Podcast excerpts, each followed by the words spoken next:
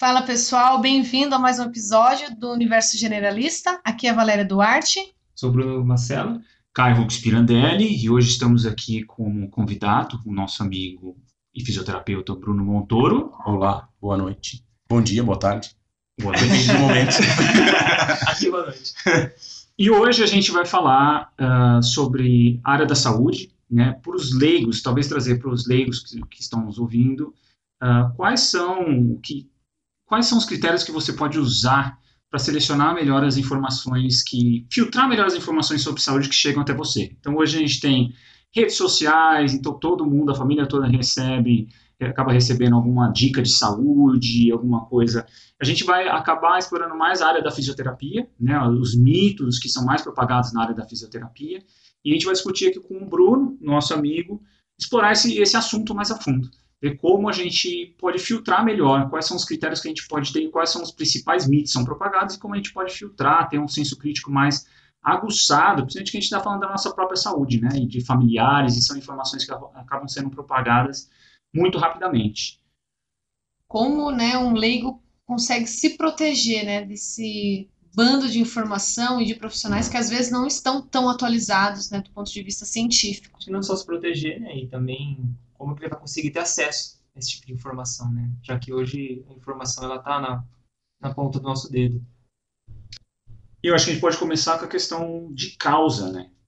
Eu acho que a, as pessoas hoje buscam uma resposta única para um problema. Né? Então, a gente pode citar, por exemplo, o TextNet, que era que hoje até hoje ele é propagado no, nas redes sociais, como isso de tipo uso do celular acarreta problemas na, na cervical. Né? E quais são, os, quais são os parâmetros que a gente pode ter para avaliar se isso realmente é algo plausível, é alguma coisa que realmente vale a pena acreditar de bate-pronto? Qual o raciocínio que a gente pode usar para questionar isso? Cara, no primeiro momento, é, toda informação parece ser muito plausível quando a gente bate o olho. E por, um, por uma questão evolutiva mesmo, né? o ser humano ele tem uma mente que procura causalidade em tudo. Então, de base, a gente procurava causalidade no início da espécie humana para sobreviver. Então, eu preciso descobrir o que, qual é, por que, que aquele vento está balançando naquela moita. Porque aquilo pode ser um bicho que vai me comer ou entendeu? alguma outra coisa. Uhum. Então, a nossa mente evoluiu para achar causalidade nas coisas. E naquele ambiente isso fazia muito sentido. E para a gente, em alguns momentos, isso faz sentido ainda. Mas quando a gente está lidando com ciência, a gente não consegue apontar a causalidade de forma tão fácil. A gente precisa falar de outra questão que é a probabilidade. Então, em ciência, a gente fala de probabilidade. A gente aponta a probabilidade de algo acontecer com uma população ou de algo não acontecer com uma população. E aí a nossa mente pira em cima disso. Porque você gera um conflito. Você quer achar causa, mas quando você utiliza o um método científico, você não consegue apontar essa causa sei se minha explicação ficou. Sim, eu acho talvez, né, Brunão, em relação a isso, como a gente pensa e como a, a área da medicina ela foi. É, onde ela foi formada na sua base, né? Ela foi, se a gente parar para pensar no modelo biomédico, né? se a gente parar para pensar nesse modelo biomédico que surgiu por volta do século XVIII, século XIX, no boom, né, do surgimento das cidades, aparecimento de doenças. Então a gente teve que ter uma visão mais patológica, de tentar ver doença para poder salvar a humanidade, né? E conseguiu, né? E a gente conseguiu. E de acerto e erro, né? A medicina surgiu no acerto e erro. Do cara olhar e achar alguma coisa e testar aquilo no próprio paciente é. e ver, puta, não, isso tá funcionando, não, isso não tá funcionando. Porque Sim. você não tinha tecnologia para testar as coisas. Foi tudo. A, a medicina surgiu na loucura. Assim, medicina de 200 anos atrás era uma bruxaria praticamente. Era e um raciocínio loucura. linear. Linear. Né? É o que eu tô vendo que eu tô tratando. E, e se eu não tô vendo, porque... é um. Desculpa. Se eu não tô vendo aquilo, é um. Sei lá, é uma coisa de outro mundo. É uma coisa que não tem explicação. Ou é um, realmente uma bruxaria, ou se é um, entendeu? Sim. Uma coisa que não existe. E é então... engraçado, né, Bruno? Porque a medicina, como uma das principais aí referências na área da saúde, ela surgiu para solucionar problemas, resolve essa bomba aí que está na sociedade. Problema rápido. Problema rápido. E a gente pode dizer a fisioterapia é a mesma coisa. É. Né? Então, a nutrição. Então, a gente, principalmente a medicina, ela surgiu no momento em que não se tinha uma ciência básica para respaldar totalmente. Então, era uma ciência aplicada que do ponto de vista ela pode ser na época muito mais como uma Emergencial. emergencial, né? Então se tinha que tratar até de fatores é, de Agudos mesmo. Agudos, sim, que- que mas até de crenças, né, da, da pessoa no início, né? Como colocar isso de forma mais precisa. Porque não tinha uma ciência base para respaldar totalmente. Eu acho que foi diferente, por exemplo, da, da engenharia. Então, vamos construir uma ponte? Vamos, mas o que, que a gente vai usar? Sim, Então, já tinha uma física toda construída, Tá, uma entendi. matemática. entendi. né? Agora, a área da saúde, ela começou a usar a, talvez a área da biologia, mas muito mais para frente. Né? Então, a gente foi muito mais curandeiro no início, né? É verdade. Pra gente conseguir É verdade. Inclusive, a resistência no início foi as pessoas que começaram a ter um raciocínio crítico. Né? Então, ah, Uhum. vamos estudar um corpo humano pra gente ver como vai tratar. Não, não pode. Não pode É. dissecar um corpo É, pra tratar. Isso é um absurdo. Então, não. isso- imagina que você vai dissecar alguém, uma pessoa morta. Você não pode fazer isso.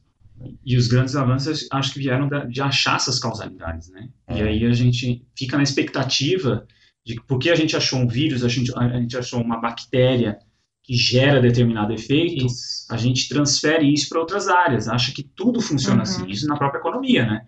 Então, qual que é o melhor investimento? O melhor investimento, não, não tem o melhor. Existe, cada caso é um caso, né? Sim. Só que as pessoas têm dificuldade, elas querem uma resposta final, e assim como na área de vocês gera problemas, na área da economia é uma coisa, tem um monte de gente caindo em golpe. também, né? Tem um monte de gente caindo em golpe, porque quer ficar milionário rápido e não quer saber quais são os, o que, que é uma taxa de juros, o que, que é inflação, o que, que, como essas coisas ah, são complexas, como, qual é a dinâmica de interação disso com a sociedade, e que você vai ver que não vai ter uma resposta única. Então, acho que talvez acostumou, né, ou usou isso como pano de fundo para as outras áreas, e aí você gera esse problemão, né? Cara, e a gente acaba remetendo de novo à questão do nosso passado evolutivo. Da mente que está querendo achar uma Uhum. causa e você precisar encontrar aquela causa para sobreviver. É um padrão que funciona muito bem. Sim. Mesmo na gente que tem um certo, entre aspas, treinamento científico, é difícil você não procurar causalidade. Em casa, com a minha.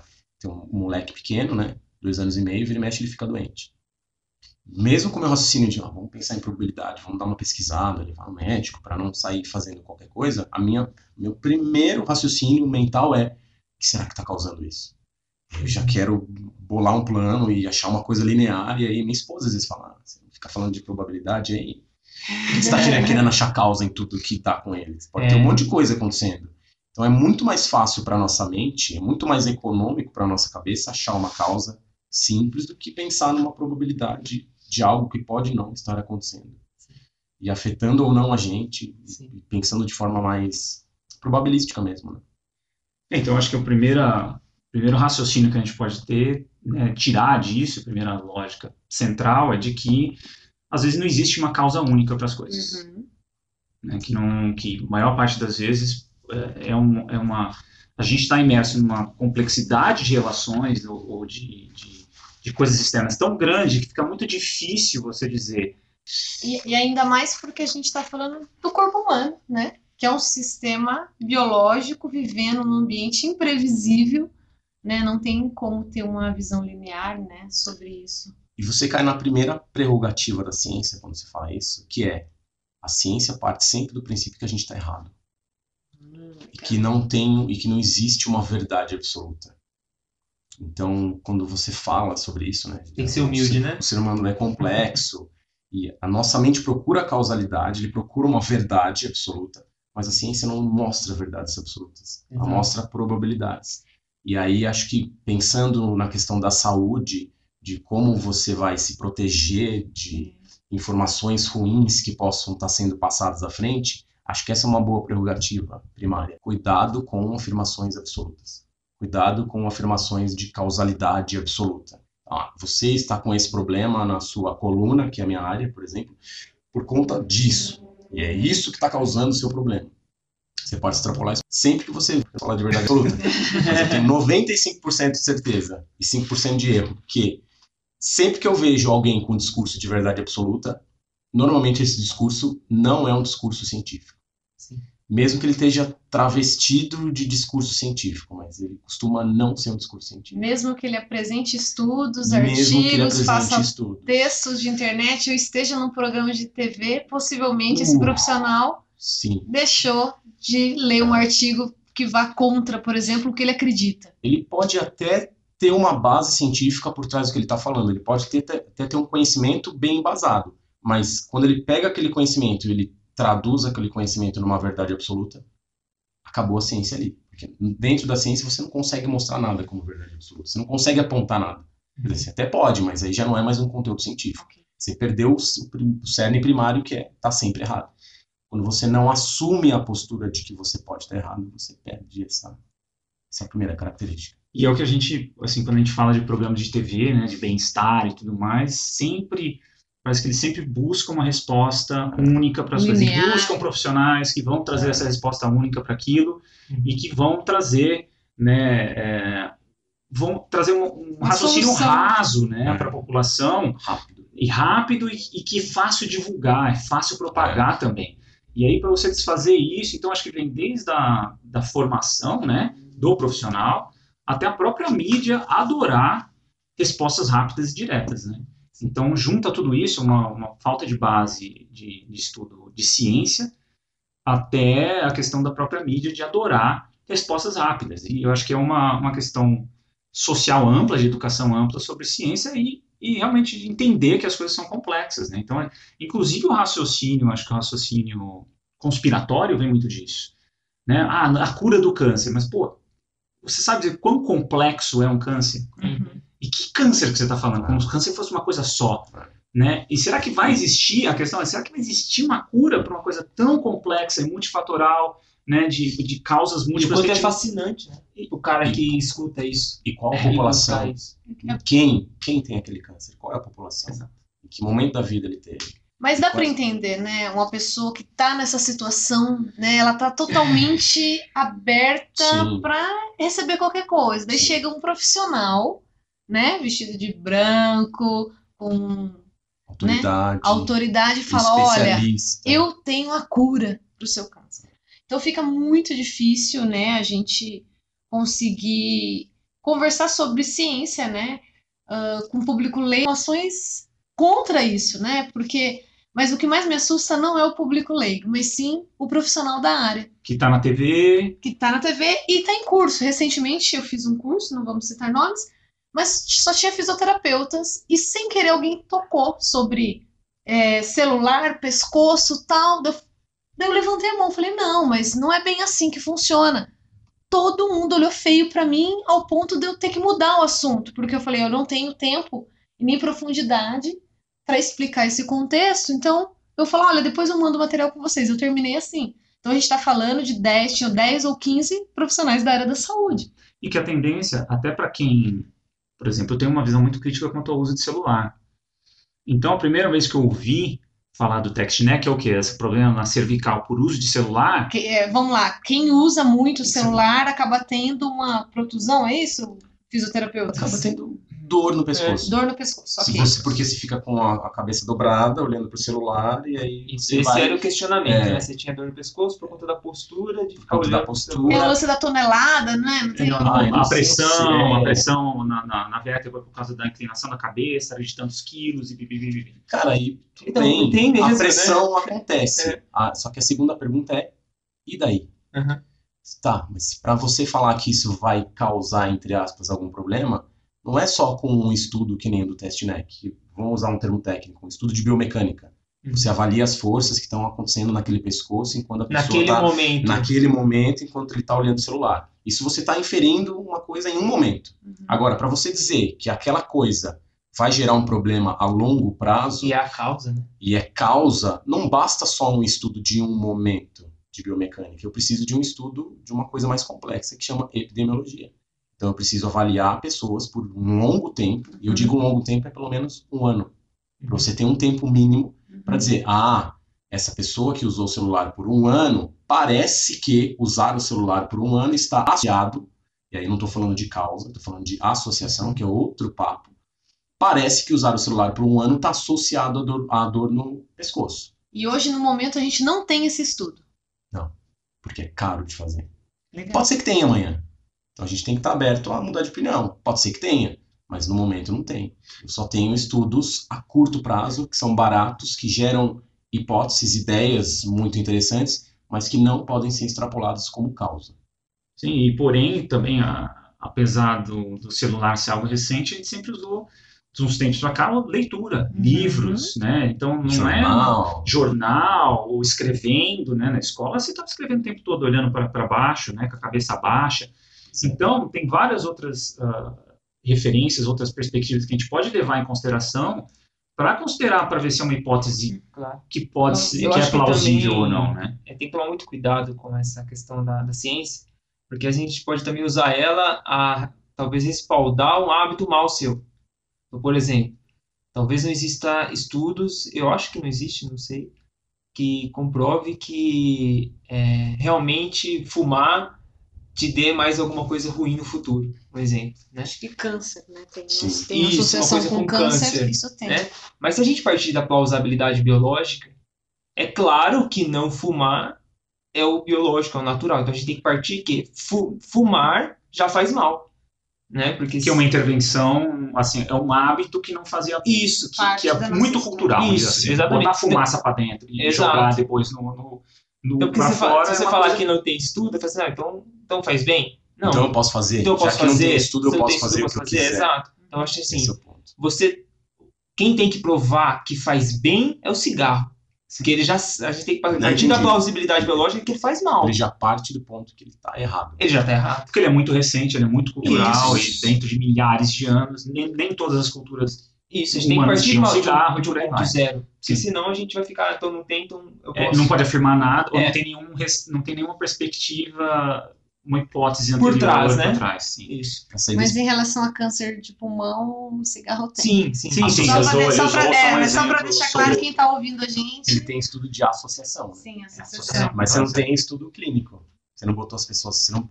É isso um cuidado também. Você não pode. Tem coisas que você não pode pesquisar. Você não vai fazer um grupo de Uhum. pessoas, botar essas pessoas para fumar É. por 20 anos e outro grupo sem Por quê? fumar. Porque é a parte da ideia que o cigarro pô, faz mal. Não, e, e do, dentro, questão ética, né? É, Questão questão, dentro, questão ética, claro. É, dentro da metodologia de pesquisa, nenhum comitê de ética aprovaria você fazer com que o Ah. seu paciente permaneça fumante. A questão da plausibilidade extrema, né? a história do paraquedas. Eu não vou fazer um estudo É. botando pessoas para pular de um avião sem paraquedas e outro com paraquedas para ver se paraquedas ajuda elas sobreviverem ou não.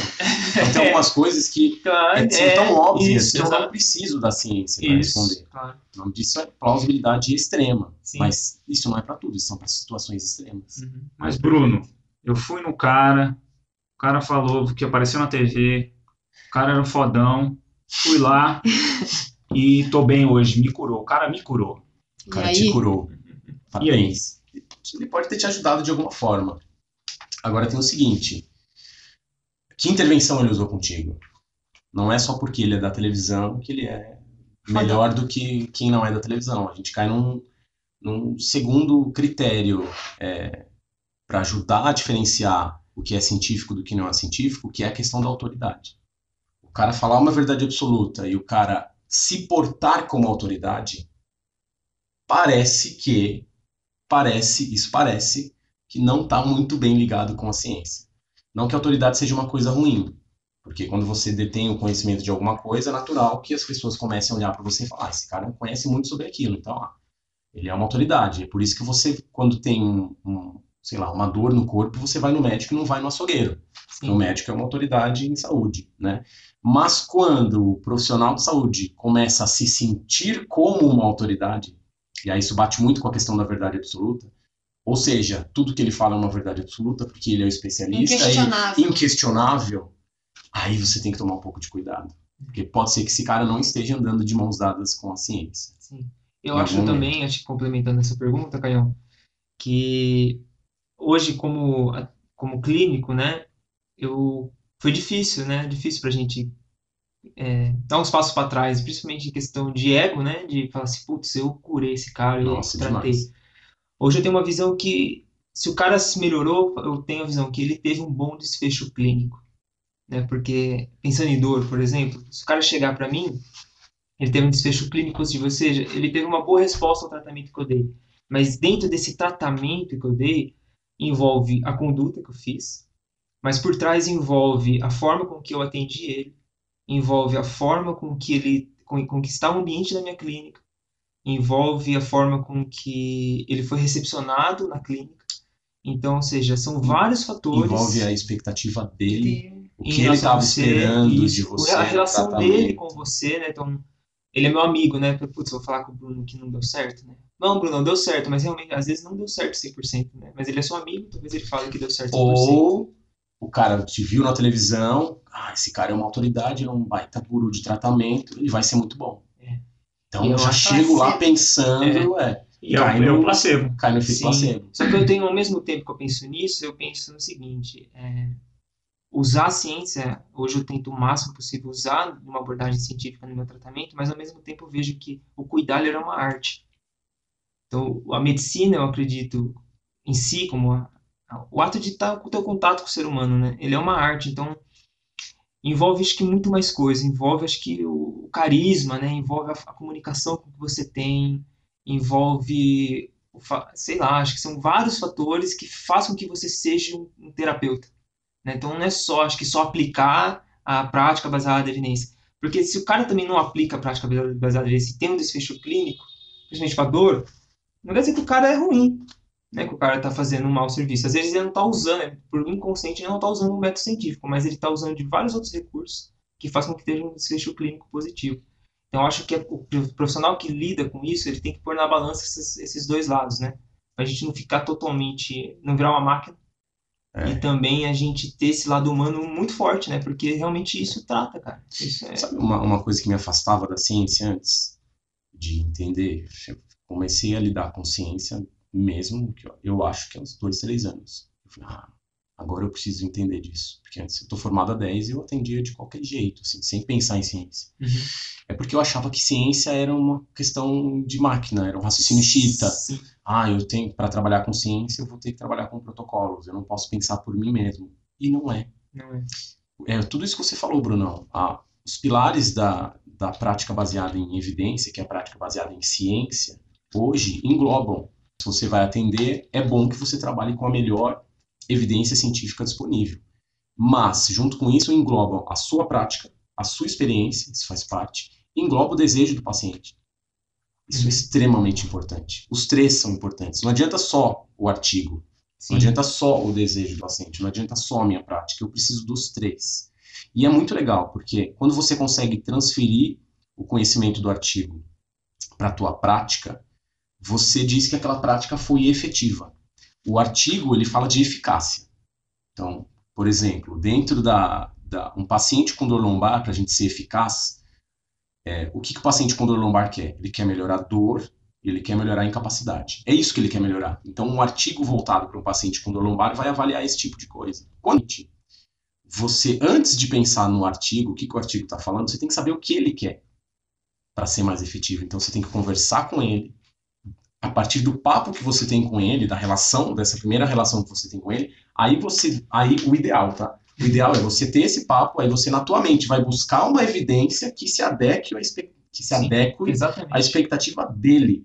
Não é o contrário, porque a gente acha que fazer ciência é você pega o artigo e você explica para o paciente. Ah, você tem essa, essa e essa evidência que funciona, o que, que você quer? Não, Uhum. é conversar com ele, descobrir o que ele quer e aí buscar uma evidência que se encaixe nele. Se você conseguir adequar isso, aí você tem um tratamento efetivo. Porque se ele não gostar do tratamento que você propôs, pode ser o melhor tratamento do universo, pode É. ser a melhor evidência do mundo, mas se ele não gostar, não vai ser efetivo. Não vai ajudar Sim. porque ele não gostou. Então a gente precisa dos três pontos. Sim. E aí a, gente tem um grande problema que, dentro, pelo menos na fisioterapia, me parece que a prática baseada em evidência ela foi meio que incutida na cabeça dos profissionais com um raciocínio xiita. Uhum. Só posso fazer o que está escrito no artigo. Não, cara, se a gente só puder fazer o que está escrito no artigo, a gente não vai fazer nada.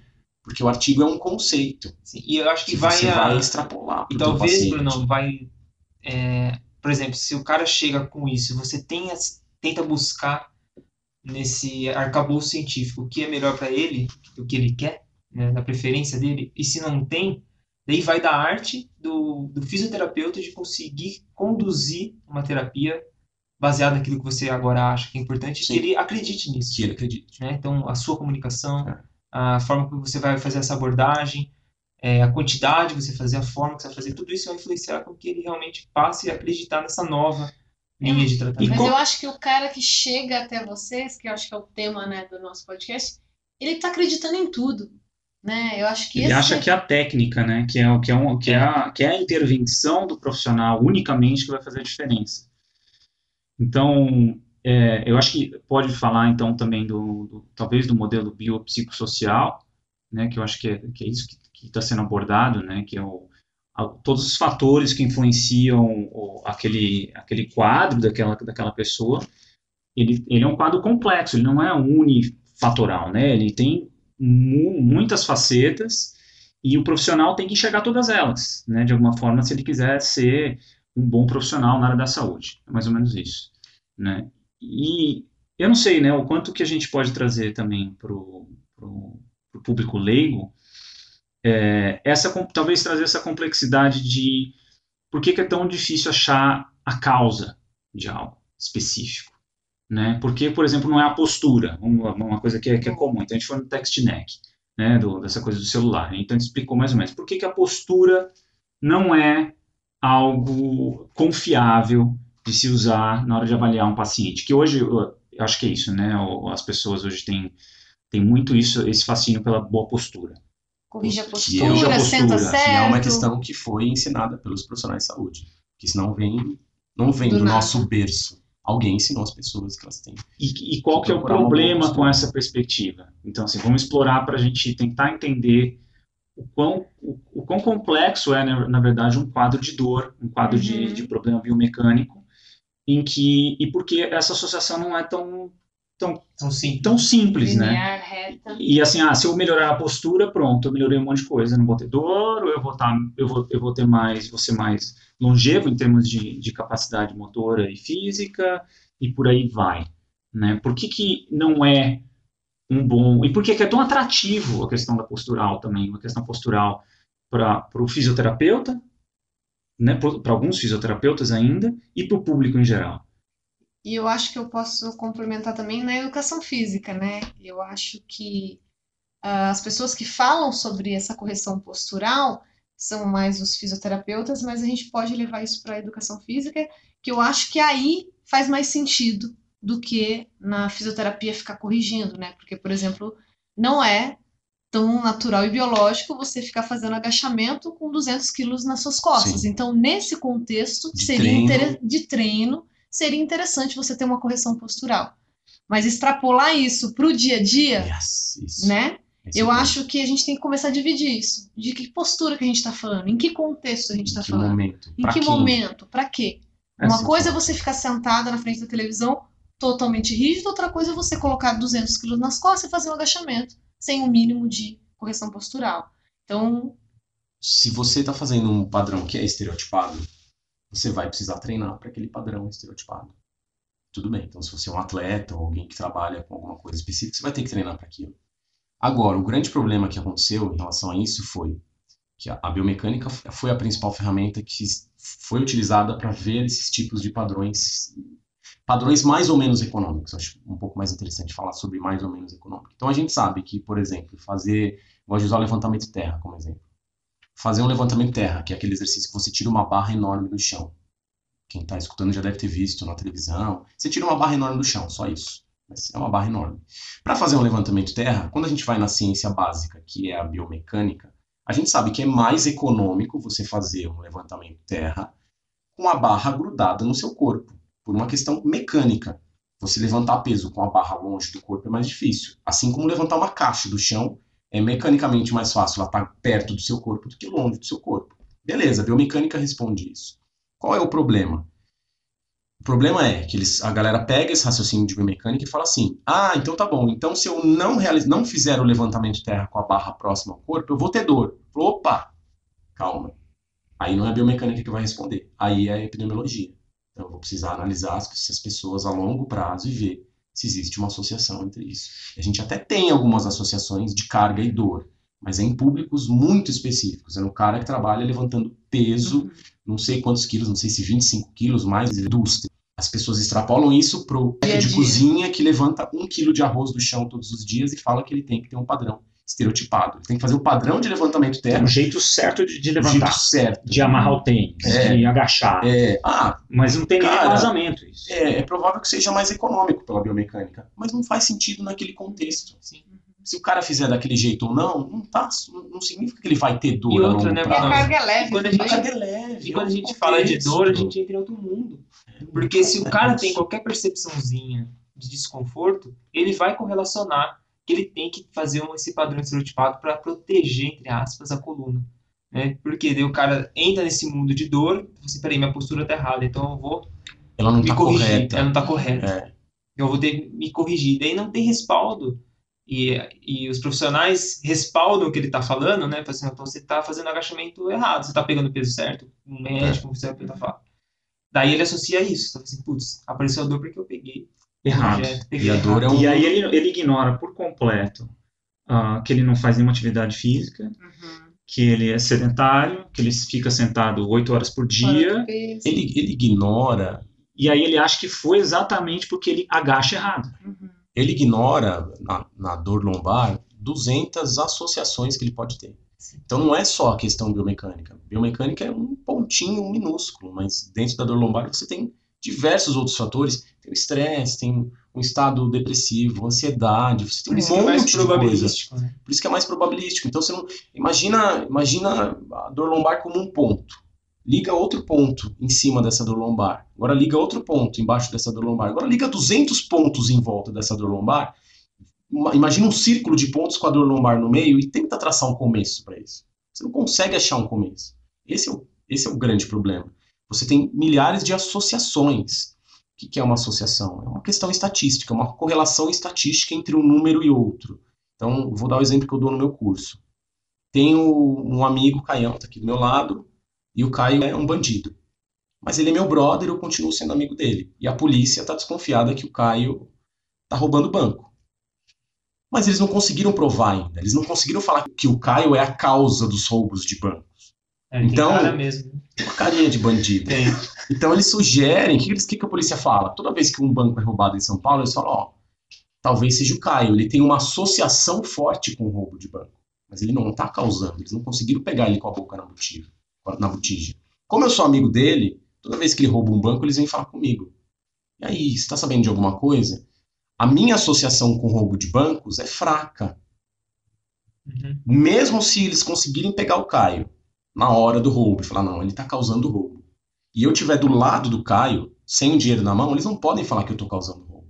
Provavelmente a minha associação vai ser mais forte, Sim. mas eu não estou causando. Então, olha como é difícil para a É gente complexo, pensar nisso. É. Então, ah, ele está associado, mas ele não está causando, porque isso é estatístico. Uhum. Então, isso é, você- quando você fala disso, você não está falando de uma pessoa. Eu usei o Caio como exemplo, mas em estatística você não usa um sujeito, você usa uma amostra. Então, hoje em ciência, nas grandes amostras que a gente tem, as associações biomecânicas são muito fracas com a dor. Você tem outras questões que são muito mais fortes. E causalidade, pior ainda, a gente não consegue apontar causa. Pode ser que no futuro você encontre? Pode ser, mas a gente não consegue apontar. Então, se eu não consigo apontar, eu prefiro não passar esse tipo de informação à frente. E tem um viés de confirmação, né? Porque se você quer me condenar a qualquer, a qualquer custo, né, você vai forçar uma associação entre Você eu vai e achar. o roubo. E vai dá achar, você vai dar um jeito. Você dá um jeito. Você traça um, ó, tá lá tal dia, tal hora, Caio não estava em casa, logo ele Tem as- estava. Tem as falsas É, correlações. E o viés de confirmação É é, normal. É normal, E é, normal. é, a- né? é o, Isso é importante é o padrão. Isso. Trazendo para o que está falando, profissionais da área de saúde fazem muito isso muito em relação à viés de sua confirmação, parte. Tem muito. Então, assim, é, é pra, a ciência desse, nesse aspecto, ela é contra-intuitiva. Uhum. É, exato. Isso que é difícil, Isso. isso. que é o desafio que a gente tem hoje, ainda mais com tanta mídia social, informação para burro, é porque ela é contra-intuitiva, ela, ela exige, e eu acho que é um, isso a gente vive discutindo, é um fracasso pedagógico de quem trabalha com Exatamente. ciência. Não é? Eu acho que é uma ca- incapacidade de que nem eu, acho que esse exemplo é um- são poucos são poucos exemplos como esse que você deu, por exemplo, Bruno, De de, deixar claro. de deixar claro, de falar não, o Caio é um ladrão de banco, De uma forma simples, né? simples e direta. E aí você começa a criar cenários pedagógicos de ensino de ciência que pô, a pessoa começa a entender o que está acontecendo. E a gente está nessa tentativa aqui E é difícil. Quando a gente está falando aqui, acho que cada um de nós a gente está fritando, tentando se colocar no, na posição do leigo que está ouvindo. Será que a gente está conseguindo colocar na posição dele para tentar transmitir um raciocínio que é contra, contra intuitivo? E isso é culpa da própria academia, cara. Porque você se fecha dentro do laboratório e faz suas pesquisas e a galera ali no YouTube está criando seus vídeos, está falando de pseudociência, está passando informação errada.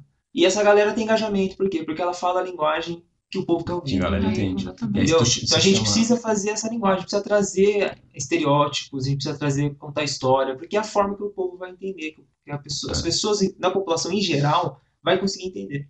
A mídia é muito clara em relação a isso, né? Eles chamam o cientista, eles falam, ah, isso aqui está causando, sei lá, sentar causa dor lombar? Aí o cientista fala, veja bem, as associações na literatura, papapá, aí o jornalista vira e fala, ah, então quer dizer que está causando. então, eles não têm a pedagogia é, para explicar. o cara tem que responder em dois minutos Isso. e as pessoas não entendem e aí transforma tudo em causa. É muito difícil, cara. Isso é muito difícil. Então, voltando na postura, não tem postura correta e não existe essa associação direta com a dor. Sim, não. Postura correta não temos. A gente tem mais de 20 tentativas da literatura de tentar é, apontar o que é uma postura. Primeiro, ninguém consegue definir o que é postura. Se eu não consigo definir o que é postura, como é que eu defini, vou definir o que é postura, postura ideal? Né? Então, se eu já não tenho a base, uhum. não tenho a ciência básica. Epidemiológica, né? É, não, nem epidemiológica, não tenho a ciência básica. Ah, sim. Não tenho um conceito ali, não tenho um filosófico. Uhum. O que é postura? Não tenho um filosófico. A ciência se baseia na filosofia. Se não tenho um filosófico, como é que eu vou saber o que é o ideal? Agora, associações de postura e dor eu tenho alguma coisa, mas é muito mais fraco do que as pessoas imaginam. Não é a coisa mais importante que a gente deve considerar. Porque a dor lombar é uma questão complexa. Né? A dor na coluna é uma questão complexa. A dor é uma questão a complexa. A dor é uma questão complexa. Então não dá para apontar um começo, meio e fim. Não é só postura, isso é o mínimo. E aí, como na, na saúde em geral, na fisioterapia, na educação física, a base vem da, da medicina, e essa base biomédica vem do modelo anátomo-dissecativo, de secar o cadáver para ver o que está acontecendo, a gente acha que é tudo baseado no mecânico. Ah, é mecânico.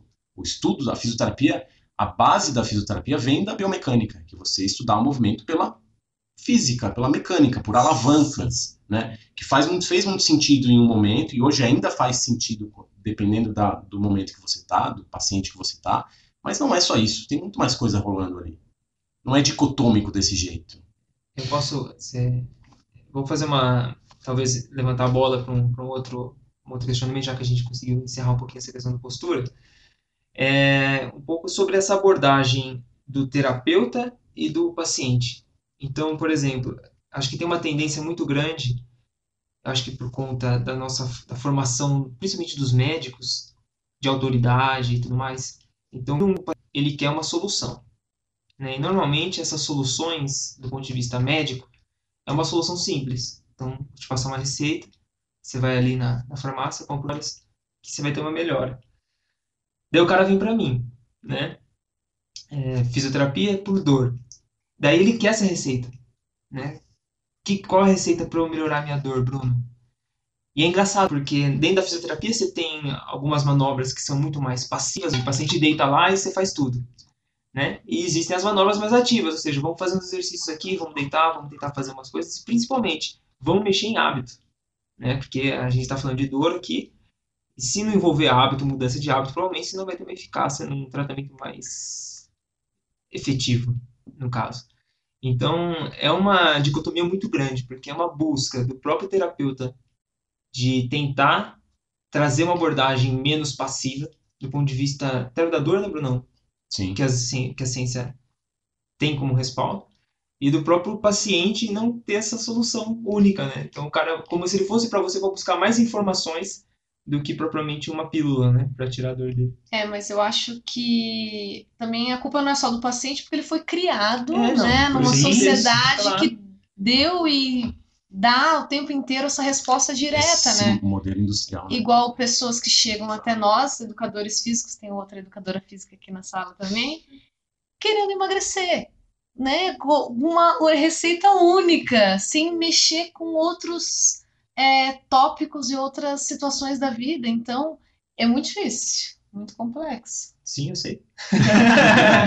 e aí, eu acho que também, acho que só para voltar e finalizar ainda mais a questão da, fechar ainda mais a questão da postura, é que não existe a postura ideal e o problema não, às vezes não é a postura, a análise estática, é quanto você se movimenta, Uhum. né? E hoje é um problema para as pessoas ter variedade de movimentação, porque elas estão num ambiente que é desafiador você trazer uma, uma riqueza de movimento, de complexidade de movimento. Então, às vezes a pessoa ela não quer enfrentar isso, ela prefere também muito mais uma resposta única. É só melhorar a postura, é só ficar retinho Uhum. aqui durante o dia trabalhando ali que não vou ter essa dor, não vou ter problemas né, ah, biomecânicos, seja lá o que for. Então, é, a resposta às vezes é, é assim também, é- você tem É. que se movimentar mais. É. E aí? E aí? Tem que mudar hábito. A resposta não está aqui no consultório, a resposta está no É. estilo de vida. Exato. E, É. e lembrando novamente sobre não ter postura certa, a gente está falando isso em atividades do dia a dia, mas se você está dentro de uma academia, novamente, eu puxar minha área, movimentos estereotipados, sim, existe uma postura certa para determinado movimento, ainda mais se você está com carga, tá? Então não é para ninguém sair na academia, chegar lá Sim. no professor e falar, olha, eu tô aqui com 300 quilos e ouvi um podcast que não tem postura certa e eu vou fazer de qualquer jeito, ok, pessoal? E aí eu acho que entra no, no principal, acho que talvez uma das principais coisas que aprendi com vocês, né, com essa falta, com essa informação de má qualidade da mídia e desses profissionais, que é quando você coloca aquele, o tiquinho correto e o xizinho errado, né, Certo, do, errado. do certo e errado. Que aí, que é uma coisa que eu fiquei fascinado, quando na área de vocês eu acompanho bastante, eu acabei ah, ficando sabendo, que é o nocebo que gera a cinesiofobia. E eu o acho medo. o medo de se movimento. movimentar. Sim. E o qual é o impacto disso na população? Acho que também tem isso, acho que a falta de responsabilizar essas pessoas também, porque quando eu entendi a questão do nocebo e dessa da cinesiofobia, ou medo de se movimentar, o impacto que tem, esses caras estão fazendo um rombo imenso, né? Além de passar informação ruim, eles estão propagando algo que é o contrário do, do que seria mais ou menos o contrário do placebo. Você né? está ajudando o paciente a cronificar. Né? Então, o que, que Você seria o nocebo para o pessoal entender em geral? Assim? Primeira coisa, placebo. É, Placebo é uma expectativa positiva em cima de alguma coisa. Então, o Brunão estava falando antes, ah, o paciente chega no meu consultório, tem um ambiente que eu estou atendendo, tudo isso faz parte da expectativa do tratamento. Se você chega num lugar, você está esperando ser bem recebido, você é bem recebido.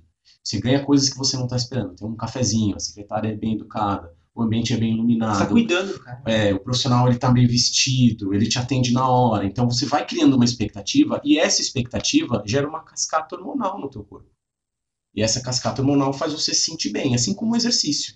É praticamente a mesma cascata hormonal que o exercício faz, mas pelo ambiente que você está inserido. Isso é equivale a 30, de 30 a 40% de qualquer interação terapêutica que você tem. Pode ser um efeito placebo. Então, ele tá, você querendo ou não, ele tá acontecendo. O efeito nocebo é o contrário. Você tem uma expectativa negativa. Então você chega no lugar e a lâmpada está queimada. A secretária é uma baita de uma grossa. O café que ela serve está frio. Você quer que ele prescreva, que ele po- ponha, faça uma massagem em você, o terapeuta, e ele não faz. Ele põe você para andar de bicicleta. Então você vai criando expectativa negativa em cima de expectativa negativa e isso gera uma cascata hormonal ruim para você. Tua dor pode piorar, mesmo que ele esteja trabalhando com Mas ciência. pode ter a própria conduta, né, Bruno? Porque, por exemplo, o cara pode chegar pra você, o paciente chega pra você e fala assim, eu vou pôr essa fitinha aqui em você, você vai ver, vai ser a melhor coisa, você não vai ficar com dor. Ah, então. Placebo. Se o cara chega e fala assim, eu, eu coloquei essa fita aqui, mas eu acho que ela talvez se sinta um pouco de desconforto. de- Pronto, é um placebo. Né? É um nocebo, nocebo. no caso. Cara, tem. É, aqui na saúde, o pessoal fala muito do placebo como se ele fosse uma coisa ruim, né? Ah, esse tratamento não, não tem evidência, ele é placebo, ou seja, ele, ele não passou da linha do placebo. Mas tem um lado bom do placebo também, de você, quando você utiliza a expectativa do teu paciente a teu favor, você está fazendo. A ciência vem para intervenções a longo prazo. É para isso que ela serve. A curto prazo, é muito delicado que eu vou falar aqui, mas a curto prazo, você abre uma aspas gigantesca para eu falar, tá? A curto prazo, talvez você não precise da ciência para intervenção. Porque dentro da expectativa do paciente, ele quer melhorar a dor, ele quer melhorar a dor dele. E ele chega na tua sessão e você trabalha com terapia das lajotas branquinhas de Grayskull. E ele melhora com a terapia das lajotas branquinhas de Grayskull, mesmo sem ter evidência. E ele melhora da dor. E você resolveu o problema dele a curto prazo. E tudo bem. Ele está feliz, ele saiu satisfeito, você resolveu, mesmo sem evidência. O que você não pode falar é que realmente foi a terapia das lajotas branquinhas de Grayskull que resolveu o problema dele. Pode ter sido um placebo. Você usou o placebo a teu favor. E você nunca vai poder falar, enquanto não tiver evidência, que a melhora do cara a longo prazo foi por conta da terapia das lajotas branquinhas de Grayskull. Esse é o problema. Então, a, a curto prazo Tem um problema pode. ético também. Né? E tem um problema ético. Então você tem que deixar claro para É. ele, ó, eu vou aplicar a terapia das lajotas branquinhas de Grayskull, mas não tem evidência. Beleza? Beleza. Eu vi, eu gostei, meu amigo fez. Tudo bem, faz. Melhorou, melhorei. A curto prazo tá ótimo. Agora, eu preciso da ciência a longo prazo para falar, será que esse cara vai se manter daqui a seis meses? Será que daqui a um ano esse cara ainda vai estar bem? E aí a gente cai na questão do guru, do cara da mídia, que faz um show de mágica lá na frente, fala, eu atendi esse paciente, ele faz uma mágica. Você tem um efeito placebo gigantesco de uma plateia olhando o cara atender, da pessoa esperando melhorar. Ele melhora a Claro. curto prazo ali, tudo bem, ele melhorou. Só que Mas o cara a fala, prazo, aí o, o discurso do cara é: venha para a minha clínica que eu vou te manter saudável para sempre. Ele não pode falar isso. Ele está trabalhando com placebo. E a importância de, que tem da discussão quanto a, a trazer práticas baseadas em evidência para o setor público, né? É. Porque é uma maneira de você usar melhor o recurso público. Ah, o dinheiro que você paga. né? Porque, assim, você está trabalhando com... Porém, se a longo prazo não funciona, Tá gastando dinheiro. está gastando dinheiro. Exatamente. E aí tem, tem aquele ponto, né? Teve até, ultimamente teve várias polêmicas, né? A respeito do SUS, de Uhum. práticas integrativas e, porra, como é que você não é a favor de práticas integrativas? As pessoas gostam. Ah, tudo bem, as pessoas gostam. Mas será que o dinheiro que a gente já tem é bem utilizado em ciência? Uhum. A gente usa o dinheiro com ciência para tratamentos básicos? Eu acho que a partir do momento que você conseguiu sanar isso, se fosse, sei lá, numa Noruega da vida, que o básico, que a ciência já é usada no básico, aí a gente pode usar o dinheiro que está sobrando para trabalhar com uma, com uma terapêutica placebo, porque eu, eu devo considerar o que as pessoas gostam. Se, se o cara gosta de receber um reiki ou qualquer dessas terapias que não tem evidência, tudo bem ele gostar. Mas pô, eu tenho tanta coisa mais importante ainda para investir a grana, né? Eu, Eu preciso- acho que tem tanta coisa científica para investir a né? grana. É, Porque eu eu- é um imposto de todo mundo, né? Então a gente vai usar esse dinheiro de todo mundo de que forma? Então tem coisas mais importantes a serem feitas, por exemplo, estimular mais a atividade física, estimular mais o exercício, né? É, por exemplo, se, o pessoal fala de prática integrativa, mas porra, o exercício físico é uma das coisas mais simples, pelo menos no meu ponto de vista, a única intervenção que a gente tem que afeta todos os sistemas corporais ao mesmo tempo é o exercício. É a única. Então, Bruno, a gente, o duro é que a gente cai naquela plausibilidade biológica do começo da discussão. Quem tem que provar que o sedentarismo é melhor é o sedentarismo, porque é, do ponto de vista biológico é, é claro que É. atividade física Então, tem que ser feita. mas É, Só para relembrar, né? sabem, Acho que só sim. para só para relembrar a nossa história evolutiva, a gente chegou até aqui enquanto espécie Sim. pela capacidade de, de movimentação e constante movimentação corporal, por sobrevivência Diária. diária. Então a gente tem esse laço biológico com essa necessidade de movimentação. Sim, porque nós temos um corpo, cara. Se a pessoa que está escutando a gente e olhar para o corpo dela, o corpo dela ele foi moldado para o movimento. E eu, Ele foi moldado para fazer vários movimentos. e eu diria Então, você- mais, o cérebro também, né? Cérebro. Ele evoluiu graças Você à nossa vai, você capacidade. não vai ver uma Olimpíada aí de guepardo, nem de cachorro, né? Porque se tiver vai ter uma modalidade só. Olha, olha as Olimpíadas do ser humano, né? Então a, a- capacidade de movimentação nossa é, é a melhor do planeta. Então nosso corpo foi, foi moldado para o movimento. Então querer provar que o futebol de física faz bem, isso aí é. mas eu não tô lendo. Cara, não, minha questão nem é tão longe assim, é sendo até mais simples. É, eu tenho um monte de evidência mostrando que o exercício ajuda para tudo. Por que, que eu vou investir meu dinheiro numa coisa que não tem evidência? Uhum. Por que, que eu vou trabalhar em cima? Por que, que eu vou investir em prática integrativa se eu preciso urgentemente de uma campanha falando para as pessoas que fazer exercício é bom para a coluna? E não existe. Eu tem acho básicas que estão E- faltando. E a, o Antes que você trabalha, né, a questão da, da- do problema de coluna lombar é, é um dos principais, o que mais acomete É pessoas a no mundo principal hoje. disfunção, é uma pandemia mundial. Tu entra num posto de saúde, você não vê um cartaz de exercício para coluna. Você vê cartaz de diabetes, você vê cartaz de exame de próstata, de hipertensão, de tudo. Mas não tem um cartaz falando assim, o exercício é bom e seguro para coluna. É só isso que precisa. O exercício é bom e seguro para coluna. Não Tem repouso É. Tem o contrário, quando você acha é uma coisa de postura, de jeito certo de É. se mexer, de que não é informação embasada em ciência. Então tá faltando o básico. A, a galera tá se preocupando em fazer coisas avançadas, em ah, vamos prescrever práticas integrativas. Tudo bem se você gostar, mas o básico não está sendo feito. Sim, mas eu acho que a gente também tem que delimitar o que é práticas integrativas, Ah, né? é Porque existem, dentro dessas atividades integrativas, a medicina é uma área respaldada pela ciência em várias, vários tipos de dores, lesão, Eu depressão. não sabia que a meditação É. estava dentro. Sim, a meditação faz parte. Legal. Inclusive, tem um grupo muito forte aqui em São Paulo, da Unifesp, pesquisadores de alto nível estudando meditação dentro do ambiente hospitalar para pacientes oncológicos. Então, legal. eu tenho alunos que devem estar me ouvindo, que são médicos da Unifesp, trabalhando com estudos científicos dentro da oncologia, com meditação, que faz parte das áreas integrativas. Então, o problema é que eles colocam tudo no mesmo, É. no mesmo saco. Então, talvez, né, separar um pouco, olha, o que, que tem evidência científica? É isso aqui. Então, isso Vamos aqui... dar, vamos dar um pouquinho de. Eu acho importante a gente dar nome aos bois, sem ofender ninguém. Uhum. Então, acho que achei interessante Val, que você trouxe meditação. Você tem um monte de evidência de meditação. Mas dentro da prática integrativa, você tem o reiki, você tem terapia com floral, que são terapêuticas que não têm evidência nenhuma. Uhum. Então, você joga, você não pode jogar tudo isso no mesmo saco. Então, a meditação já não é uma prática integrativa, Uhum. é uma prática baseada em evidência. Então, isso seria um bom investimento de dinheiro. Mas Sim. por que, que os caras jogam meditação dentro do, do mesmo saco de coisas que não têm evidência? Por falta de conhecimento. Uhum.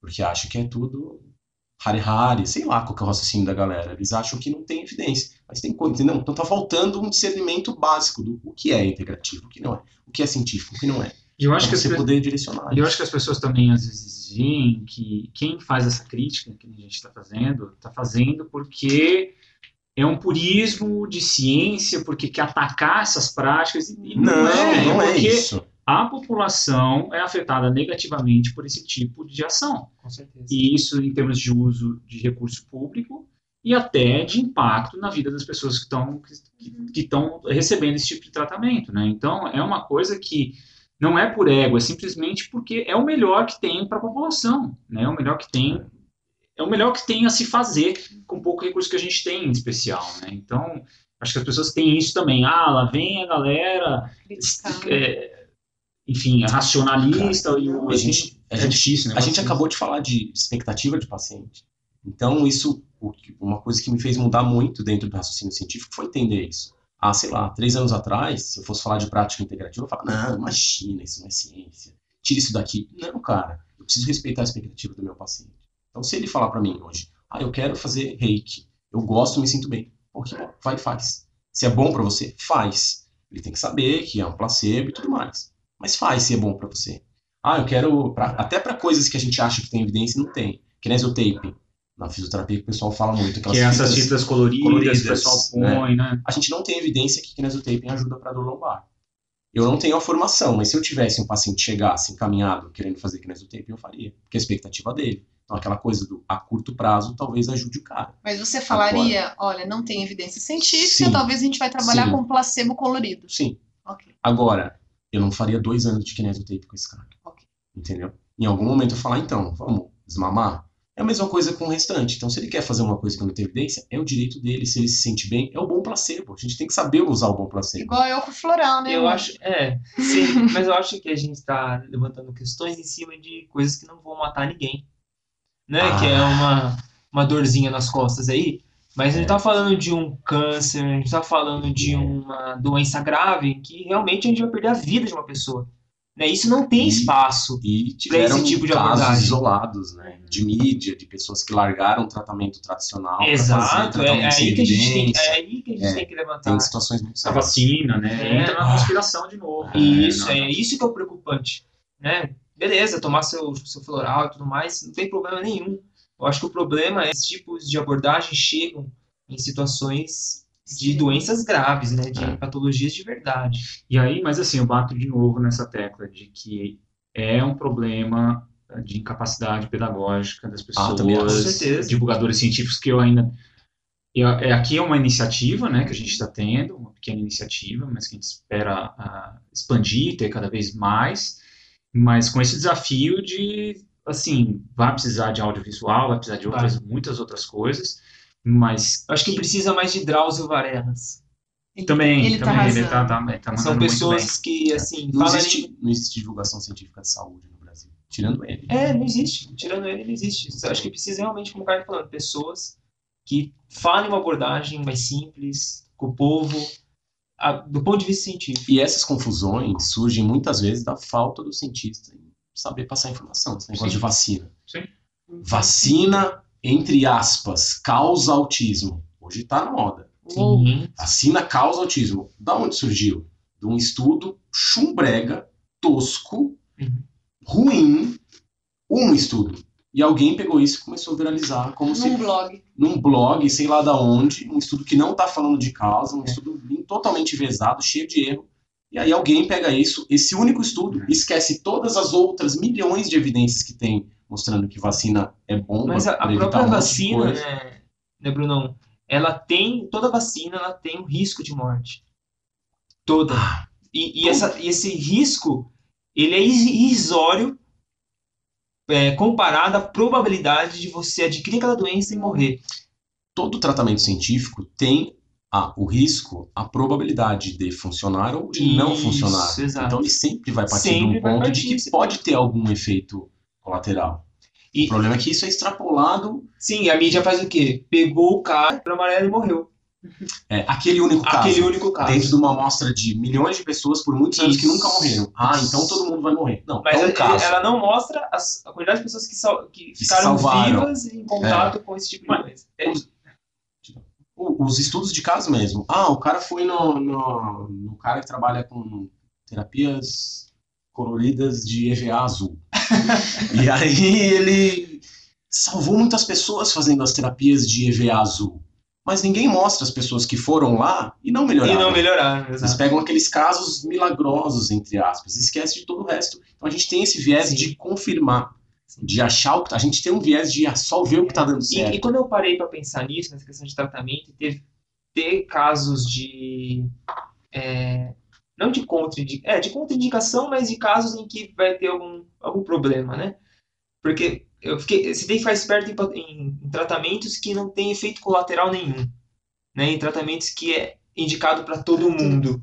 Né? Esse tipo de terapêutico talvez não tenha um embasamento científico, porque toda intervenção normalmente gera algum efeito Ah, colateral. tu cai na questão da verdade absoluta. Sim, Aquilo vai servir, é maravilhoso para todo mundo e o discurso. né? sim. É que entra também as pessoas falam assim, ah, então a ciência, a- quando fala de ciência, acho que é um conjunto ah, único, sólido, igual. E assim, quando a gente fala de um estudo científico, o que, que é uma coisa que a Val sempre fala, você leu né, o estudo, você leu o artigo, É. qual, qual é a amostra desse artigo? É, qual, né, como foi feito esse estudo.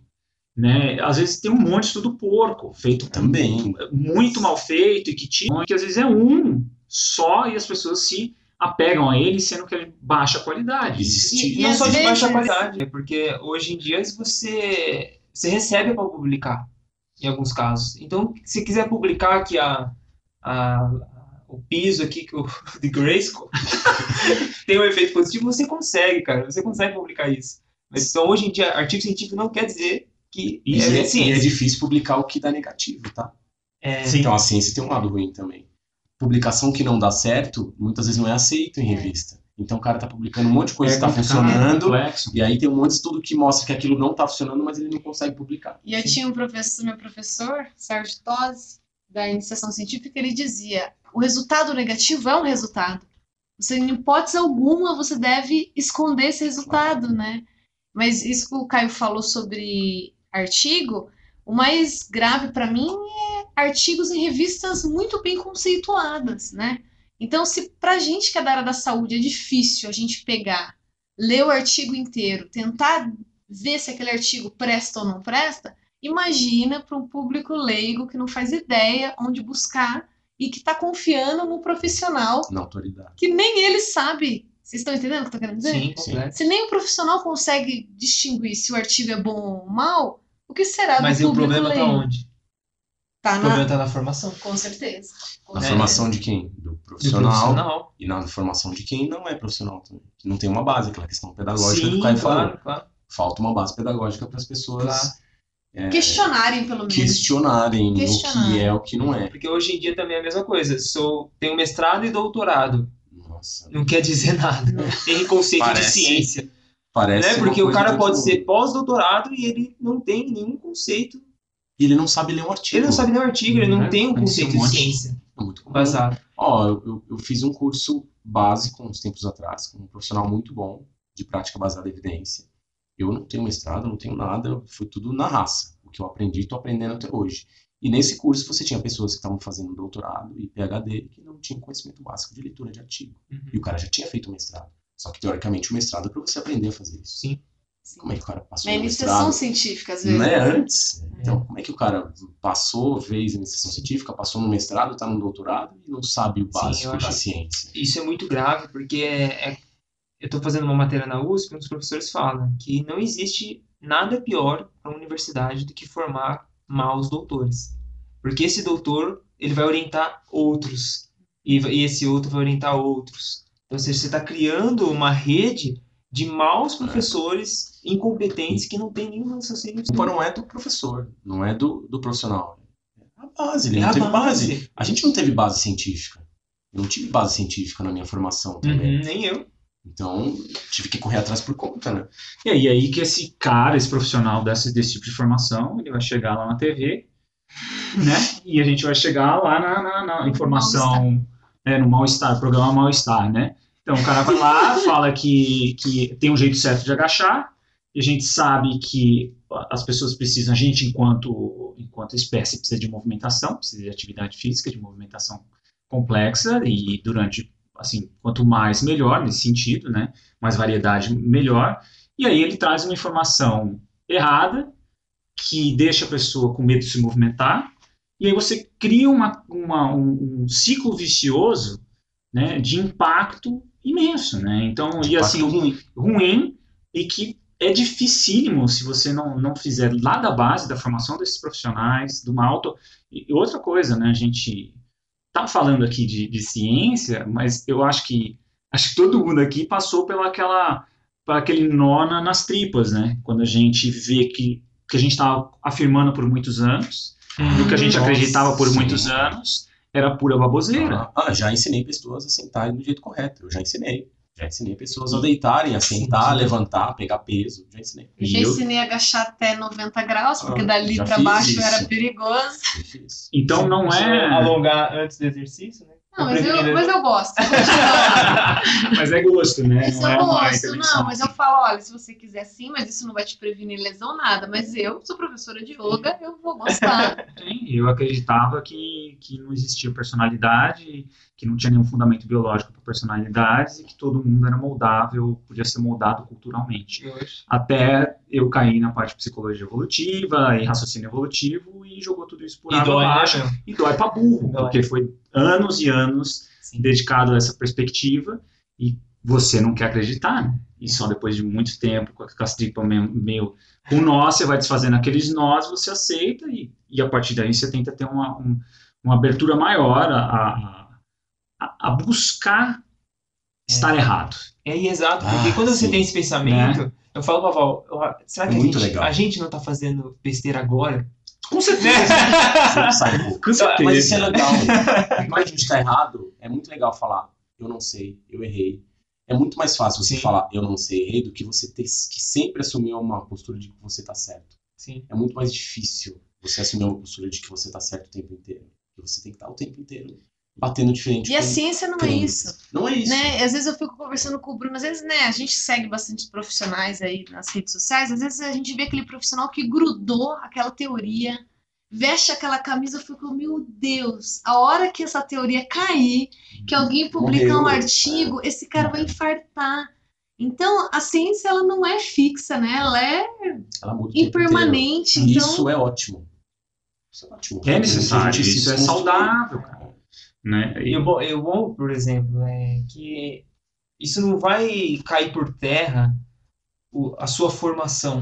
Porque ninguém vai provar que a fisioterapia faz tal coisa, porque a fisioterapia é uma profissão. Sim. Né? O que talvez você não possa se apegar, você que é profissional da área que está ouvindo a gente, é se apegar muito a método, se apegar muito a conceitos, aplica, aplicação de Ah. métodos, Porque isso sim a ciência pode respaldar e falar assim, não, amigão, isso não funciona. Agora ninguém vai vir e falar assim, ó, a fisioterapia não presta, a fisioterapia não, não é baseada em evidência. Não, a fisioterapia é uma ciência dentro da área, é, dentro da academia, que tem que recebe artigos de ciência básica, que faz é, pesquisa de ciência aplicada, então ela é uma ciência em si. Uhum. Então, você não, a sua profissão não cai por terra. Não está em risco. Né? Não está em risco, no caso. Mas algumas é, técnicas. algumas técnicas, algumas metodologias na qual você veste a camisa, isso sim pode, pode correr o risco. Posso puxar uma coisa que você falou na questão de ciência básica, que é uma coisa que eu percebo muito que ah, pode ser um facilitador para as pessoas acreditarem em coisas que não são científicas. É, é, o uso. Tenta dar um conceito de ciência básica, só que eu também falei. Ciência, ciência básica é, uma, é a ciência do laboratório.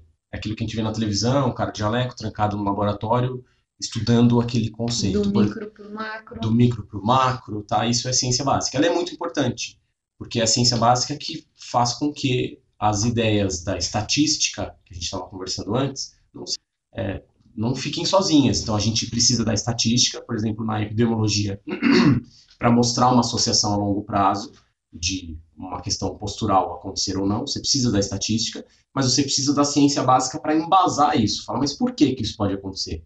Aí você vem com a ciência básica. Ah, porque o músculo tal puxa aqui, ou porque a célula faz isso, ou porque, entendeu? Ou porque na, na anatomia isso acontece. Então, a ciência básica ela vem para preencher esses buracos. Mas muitas vezes ela é utilizada é, a gente vê que em métodos que não são científicos se utilizam de raciocínio de ciência básica de forma deturpada. Por exemplo, eu estou atendendo, não sou eu, tá? Mas, ah, eu pratico a física quântica nos meus atendimentos para dor. Nossa, é sério que você pratica física quântica nos seus atendimentos? A física quântica é uma ciência, ela é uma ciência. Só que para você, profissional de saúde, usar a física quântica nos seus atendimentos, você tem que ser, no mínimo, um físico avançado e trabalhar com isso há 20 anos. E mesmo assim, você não pode fazer isso. Porque a física quântica, não existe uma, uma forma metodológica de você usar a física quântica no teu, no teu atendimento.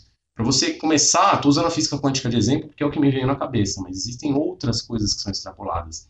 Para você, por exemplo, entender de física quântica, você, o Carl Sagan fala isso no livro dele. Você precisa de 15 anos de formação para aprender a ler a física quântica. Colégio, faculdade, mestrado, doutorado, PhD, para saber ler, porque a física quântica é matemática. Os próprios físicos que trabalham com física quântica não sabem como eles vão usar a física quântica ainda. Eles não sabem para que, que serve. Porque ainda está na base. Porque ainda está na base. É um estudo muito difícil. É química avançada com física avançada com matemática avançada. Quando você diz que você é um profissional de saúde que está usando física quântica no seu tratamento, é a mesma coisa que há 500 anos atrás tu falar que está mandando mensagem no WhatsApp. Há 500 anos atrás está mandando mensagem no WhatsApp, não tinha nem luz elétrica, nem telefone, nem telefone móvel, e tu já está mandando mensagem no WhatsApp.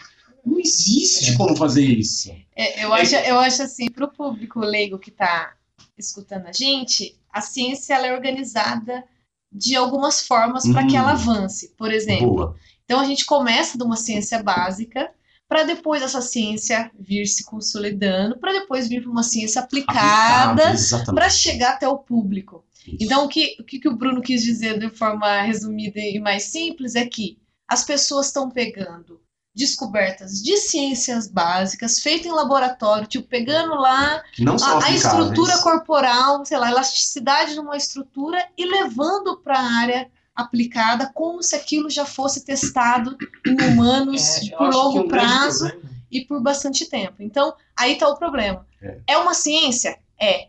Só que está pulando etapas é. até chegar no público. Ah, eu lembrei que eu ia falar em relação a isso. Porque muitas vezes você acha que o cara é uma autoridade porque ele usa uma linguagem complexa. Então ele começa a falar de física quântica. Fala, nossa, esse cara entende muito. Tá falando de física quântica, esse cara é muito inteligente. Só que, cara, tudo bem, você, eu posso falar de um monte de coisa, mas usar a história, meu, tá complexo, pós-modernista, não sei se está muito avançado isso, mas O discurso muito complexo não significa que eu sei de muita coisa. Sim. Pode ser que eu estou enrolando você. Sim, maior parte, maior parte das vezes é isso. Eu estou enrolando, então eu estou É. usando termos complexos que você não entende, estou aumentando a minha autoridade. Nossa, ele falou de física quântica, esse cara entende mais. Né? Esse cara, realmente ele é muito bom. E no fundo eu não sei nem do que eu estou falando. Mas Sim. você acredita pelo meu discurso, pela minha autoridade, pela minha especialidade, que eu sei do que eu estou falando. Parece que eu sou muito bom, que eu manjo de ciência. Mas eu não manjo de ciência. Eu acho que outra coisa grave que acontece na área clínica também é em relação a isso que você falou de usar ciência básica como forma de intervenção. E segundo, qual ferramenta você tem para comprovar ou para avaliar essa intervenção? Então, por exemplo, eu vou mexer aqui num- numa estrutura do, do seu crânio que vai melhorar o quadril do lado direito, tá? Então, eu faço essa explicação, monto o raciocínio, né? Mas, mas espera aí, como, como que você comprova isso, né? Qual ferramenta, É. qual ferramenta, né? Se é- aplicada. aplicada. Falou, se é legal. um Aplicada. teste, se é. um, sei lá, um questionário, se é uma, uma tecnologia, qual é a ferramenta que você tem para mostrar isso, para comprovar isso que você falou? Não tem a ferramenta. É. Então, essas pessoas utilizam o seguinte argumento: a ciência não tem a ferramenta para avaliar aquilo que eu consigo aplicar. Ah, então não serve. Não. Não, mas aí a questão como é assim, pro, pro leigo entender também. Então é de lá, depois dessa, depois dessa que o, que o Bruno fez lá, essa manipulação no crânio para melhorar o quadril. A pessoa sai de lá e aí por motivo da casa ela tem que ficar agachada. Sei lá, deu um problema no tênis dela, ela ficou agachada, uns 30 minutos sentou no chão para tentar arrumar o tênis, tal, tal, tal, tal, tal, tal, levantou, e foi, foi embora, né? levantou em casa, sei lá, foi em casa, sei lá, levantou, passou dor no quadril. Uhum. E aí? Foi a manipulação do Bruno Ou foi a movimentação atípica que ela fez Ou foi o placebo? ou foi o placebo? Ou foi a própria história natural da doença? Que toda história, toda doença, toda dor, vamos falar do caso aqui, dor, ela tem uma regressão à média. Então, se eu tenho uma dor muito forte hoje, se eu não fizer nada, tem uma tendência muito grande dessa dor diminuir. Então, galera, assim, para entender bem como é que a gente faz essa associação, você precisa pegar vários casos, controlar o, o- o ambiente, ou seja, para que elas tenham intervenções, ah, por exemplo, a alimentação às vezes pode afetar, você tem mil fatores que afetam esse Sono. caso, e que você tem que ter vários casos seguidos para analisar e achar uma associação. Então é extremamente complexo você confirmar uma associação Eu- dessa, eu- eu você falei, ter uma então- associação com a, com- com- a prática que você teve. E tem raciocínio, né? Beleza, você, montou a cadeia, você montou o raciocínio de que mexer ali no sim do crânio vai liberar o seu quadril. Tá, tudo bem. Só que a gente não tem uma ferramenta para avaliar esse processo. Igual, igual o WhatsApp há 500 anos atrás. Se eu falasse isso, era uma loucura. Talvez daqui uns anos a gente tenha essa ferramenta. E pode ser que tenha. E pode ser legal. que tenha. mas não tem ainda. Isso. Se não tem, é aquela coisa de tu entrar no Google e procurar, tô com dor no dedão. O Google vai te responder, é câncer. não sei, então ele costuma extrapolar algumas coisas. Então, Sim. se eu não tenho a informação, eu prefiro não passar essa informação à frente. Eu gostei do exemplo que você deu, cara, que você falou de anatomia. Isso. Porque eu falei de física quântica, que é uma coisa É. que hoje está na moda, né? Ninguém faz de verdade, mas está na moda. Mas na área de saúde você acha extrapolações também de coisas que eu não poderia fazer. Eu não posso extrapolar um estudo de anatomia para prática clínica. Eu não posso extrapolar um estudo com um cadáver. Ah, mas ele é um ser humano, mas ele está morto. Eu não posso extrapolar isso para minha prática clínica. Eu não posso extrapolar estudo com um rato para minha prática clínica. E muitos desses métodos que são ditos científicos, métodos infalíveis, que se o cara fala, não, eu tenho estudos. Aí você vai tentar. Você vê que o cara tem um. Digamos que você já entendeu. Você viu que o cara tem um discurso absoluto, que ele se porta como uma autoridade, que ele tem um discurso extremamente complexo. Aí você vai falar: será que isso é científico mesmo? Ah, me mostra estudos. Ele fala: eu tenho estudos. Aí ele vai mostrar os estudos para você. É tudo estudo de ciência básica. Não, mas é estudo com humano. Mas os humanos estão mortos se eles não estão vivos. Uhum. Eu não posso extrapolar. Porque não é, não é aplicado, é ciência básica. Mas eu não e- posso extrapolar isso tudo com célula. Ah, mas a célula é do ser humano, mas ela não está no meu corpo. Ela está isolada no- lá no microscópio. E muitos desses métodos infalíveis são baseados totalmente em estudos de ciência básica, Uhum. que são plausíveis, que falam, ah, mas é com o ser humano, mas não podem ser usados ainda na prática clínica. É, eu acho que a gente falou bastante de como que a ciência é constituída, como, como ela é feita, mas aquela pessoa leiga, minha mãe, como que ela vai bater o olho nesse profissional e vai saber que esse cara não está extrapolando uma ciência básica para uma ciência aplicada? como que a gente vai saber que ele não tá pegando a física quântica, que ele nem Bom, sabe o que tenho- é? Eu tenho uma opinião, talvez depois o Bruno pode ajudar. Hoje, é claro que sua mãe, tudo bem, a gente pode orientar. Acho que vão precisar de profissionais mais capacitados para poder orientar pessoas com um raciocínio mais básico. Porém, o mínimo de informação que você, você tem ac- acesso à internet. Se você tiver acesso à internet. Hoje, se você entrar no site da Pedro, e você, você como paciente, você pode ter acesso às melhores evidências de tratamento que você quiser, por exemplo, para dor. Mas desde que você fala inglês. A gente tá falando Não, o site da Pedro público... tem, tem em português. Tem a tradução em português, não tem? Eu sei. Não, acho Tem. que não. o Acho site que- da Pedro tem, Tem, mas não tradução. em tudo. Mas ele Não em tudo, eu é. sei, eu sei. Então, tá, a gente tá então falando a de tá, pessoas- eu, sim, mas a gente tem Mas, um começo. é, mas isso já depende que a pessoa saiba chegar na e Isso, saiba então, é uma É. educação. É. Não, eu tô falando assim, o cara leigo. Talvez assim, a gente começar a pontuar algumas coisas. Por exemplo, não acreditar em discursos que a pessoa diz que aquilo que ele faz resolva tudo, é uma Ah. coisa. Né? Começar a colocar essas coisas mais simples. Vocês estão entendendo o que eu tô querendo Sim, dizer? sim. eu tenho sim, pontos que eu tenho Quais? anotado, que eu pensei, porque eu gosto muito desse tema, né?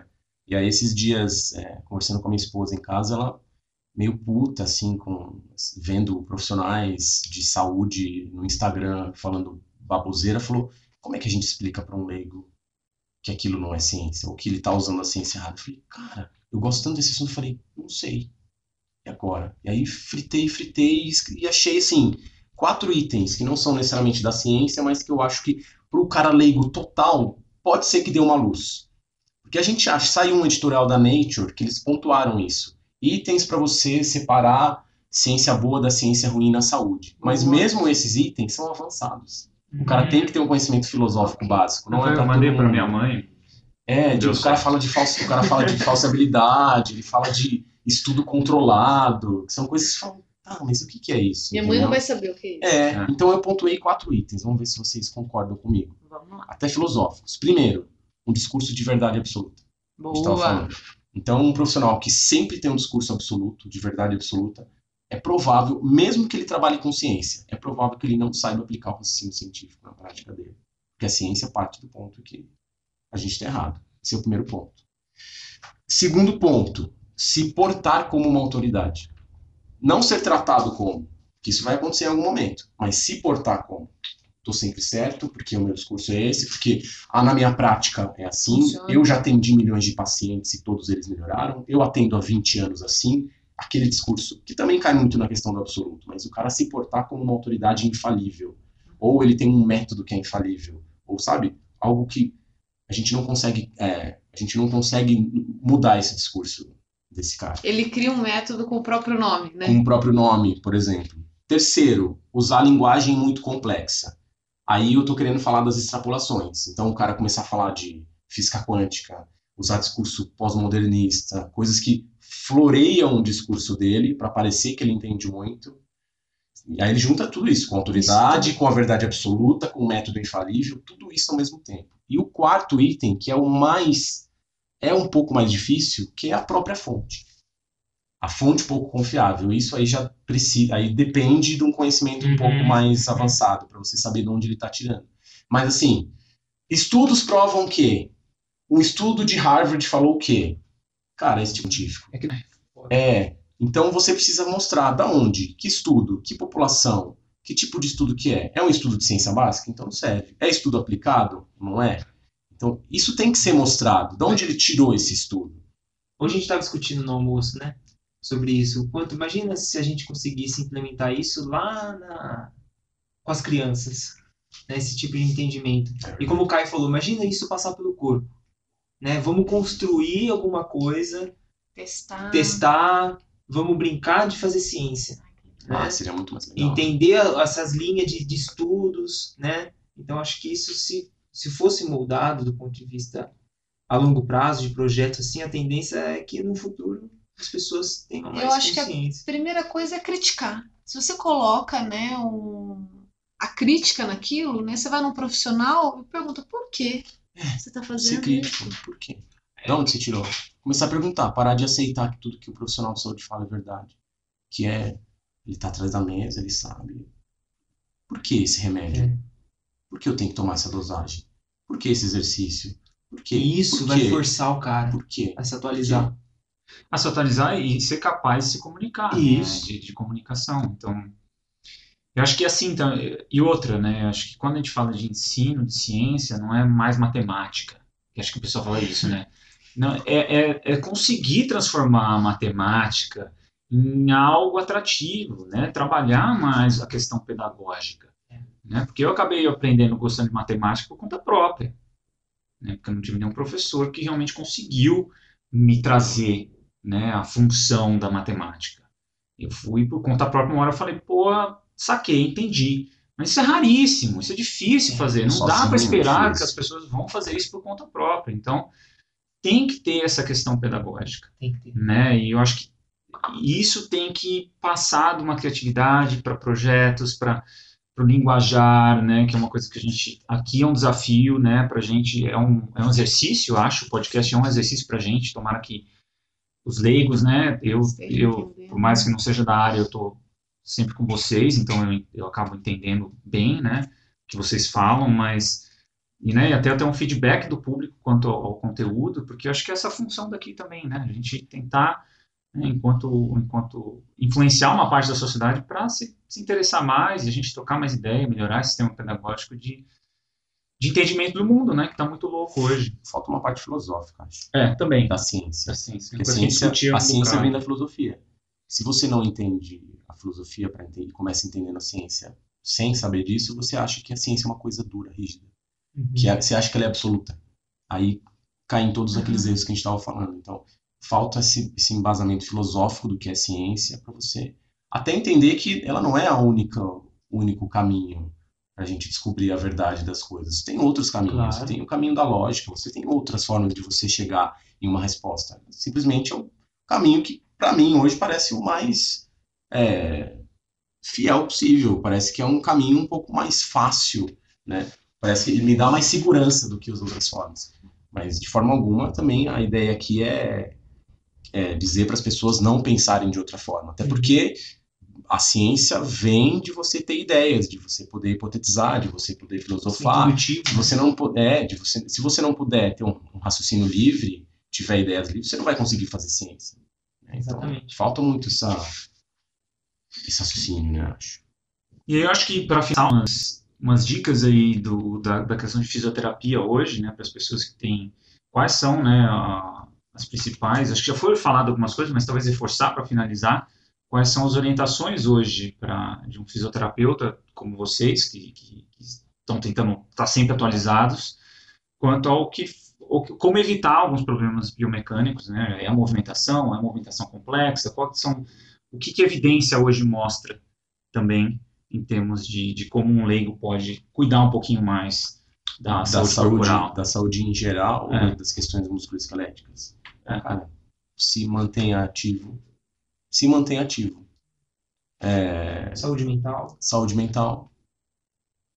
As, as mesmas orientações de sempre.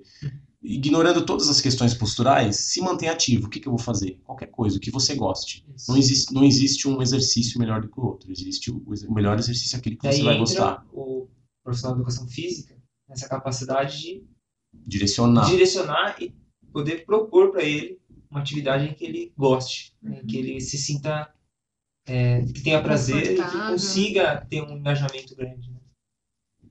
E aí, galera, a gente tem um, um, site pra, pra, de apoia-se, né, pro, pro podcast. Então, se você está gostando do nosso material até aqui, né, e gostaria de apoiar a gente de uma forma financeira, para a gente até investir em equipamentos, melhorar o áudio, né, ter até mais, poder se dedicar mais a esse projeto. Então, né, entre no nosso site na descrição do episódio. É, o Bruno, eu gostaria que você falasse um pouco do seu trabalho, do, do seu site, como te encontrar. Você produz muito material no Instagram, Sim. né, que eu acho que tanto para o pessoal profissional da área de saúde, mas também para o público leigo pode Sim. acompanhar e entender bastante coisa, que você tem um linguajar bem, bem solto, bem interessante. É, hoje o meu, o meu foco é, é trabalhar com um profissional de saúde pensando em. É, eu tenho um curso de prescrição de exercícios na dor lombar, na dor de coluna. Mas eu estou começando a desenvolver um projeto paralelo para falar de ciência para a população mais leiga. Então, tem um Instagram que é bruno.montoro, né? Você vai achar, e lá dentro você vai achar todos os meus links. O meu blog, www.brunomontoro.com.br, e dentro do meu blog tem postagens de ciência que eu estou postando. Cada 15 dias eu faço uma postagem de dor lombar. Essas postagens são mais voltadas para o público profissional de saúde, né? profissional de educação física, fisioterapeuta, e postagens de ciência, que eu estou começando a, falar, a tentar falar de ciência de um jeito mais simples para a população Estou começando com o YouTube também, a falar um pouquinho de ciência, desenvolvendo a linguagem de YouTube, né? Eu acho ainda um pouco difícil a ferramenta, mas estou começando a criar algumas pílulas de ciência e saúde, vídeos de um e dois minutos para tentar desmistificar as questões científicas e aí no futuro próximo também quero fazer vídeos maiores. Mas o meu carro-chefe mesmo é o blog. É onde eu, se tu quiser saber como eu penso, minha energia tá lá. Legal. Então vai lá, chama, troca uma ideia, me chama no Insta. Beleza, e, e, a gente também, através do, da Anchor.li, você pode mandar mensagem de voz também, a gente já recebeu uma semana, então você pode mandar uma contribuição, né, de, de, de o que tem achado do pódios ou até né, questionamentos. Nosso Instagram, novamente, né, Universo Generalista, então segue a gente lá e mandem perguntas por lá, críticas para a gente também, temas que vocês gostariam que a gente abordasse ou pessoas que vocês gostariam que a gente entrevistasse a gente também está tá em aberto aí para comunicação com vocês. É muito importante para a gente. Bom, acho que é isso. É isso. Foi muito bom. Valeu, Obrigado, Bruno, Bruno Obrigado, Toro. Muito legal.